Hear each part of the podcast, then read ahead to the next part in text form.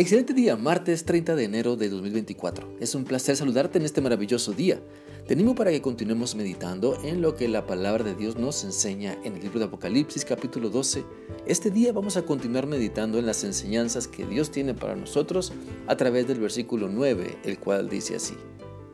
Arrojaron del cielo al gran dragón, que es la serpiente antigua, es decir, el diablo llamado Satanás, que se dedica a engañar a todo el mundo él y sus ángeles fueron lanzados a la tierra.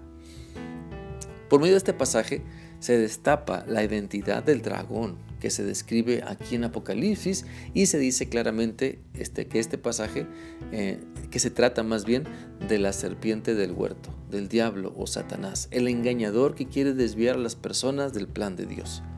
Y este engañador entonces fue arrojado del cielo, porque su naturaleza no tiene cabida con Dios, su rebeldía no tiene cabida con Dios, ya que se opone a todo lo que Dios es, se opone a todo lo que Dios hace y quiere gobernar usurpando el poder de Dios.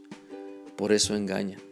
Y por eso este engañador se va en contra de todo lo que Dios ha creado, de todo lo que Dios ama. Si recordamos lo que dice Juan 3:16, porque de tal manera amó Dios al mundo, que ha dado a su Hijo unigénito, para que todo aquel que en él cree no se pierda, mas tenga vida eterna. Si el diablo es engañador, entonces Dios es veraz. Si el diablo quiere destruirnos, Dios quiere darnos vida eterna. Y todo esto lo encontramos en las escrituras. Por eso no tiene ningún sentido desobedecer a Dios para seguir al engaño del diablo. No tiene ningún buen fin creer en las mentiras de Satanás y dejarnos seducir por él. Te animo para que creamos mejor lo que nos dice Dios en su palabra. Abramos la Biblia para deleitarnos en las enseñanzas que nos da.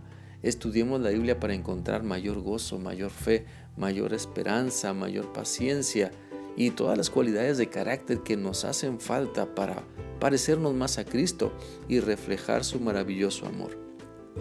La Biblia dice en Juan 5:39 lo siguiente, ustedes estudian las escrituras con mucho cuidado porque piensan que las escrituras les darán vida eterna, pues esas mismas escrituras son las que hablan de mí.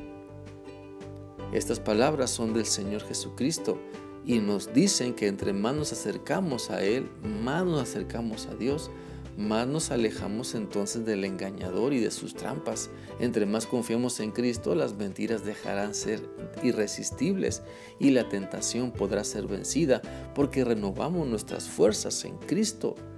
Recordemos lo que la Biblia dice también en Isaías 40:31.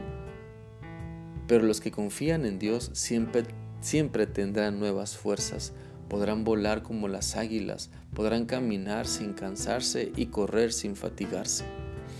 Entonces, para poder vencer la mentira, hay que creer en la verdad que está en la Biblia.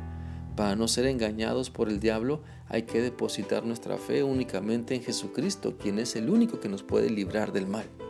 Te animo entonces para que no le creas al diablo, porque terminarás siendo arrojado de la presencia de Dios, así como Él fue arrojado. Mejor busca a Dios para creerle, para alabarlo, para reconocer que solamente Él te puede sanar y salvar y así podrás disfrutar de la vida maravillosa que Dios ha planeado para ti. No te aferres entonces a seguir los malos pasos. No te aferres a la maldad que el Satanás te invita a creer y a vivir. Mejor invita al engañador a salir de tu vida porque has decidido seguir a Cristo, porque has decidido invitar a Cristo, quien es el camino, la verdad y la vida, y lo has invitado a vivir en tu mente y en tu corazón. Hoy es un gran día para poder creer en todo lo que Dios te enseña, pues de nada sirve creer en el engaño del diablo y ser arrojado junto con él fuera de la presencia de Dios.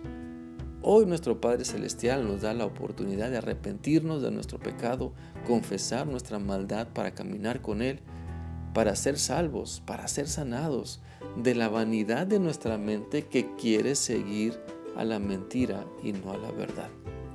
Te animo entonces para que nos dejemos amar por Dios, para que amemos su verdad, para que le creamos solamente a Él y nos demos cuenta de cuánto nos ama Dios y que nadie más, nadie más puede amarnos como Cristo.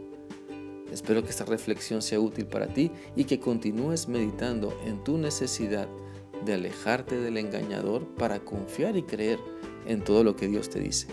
Que sigas teniendo un bendecido día. Dios te guarde siempre. Hasta mañana.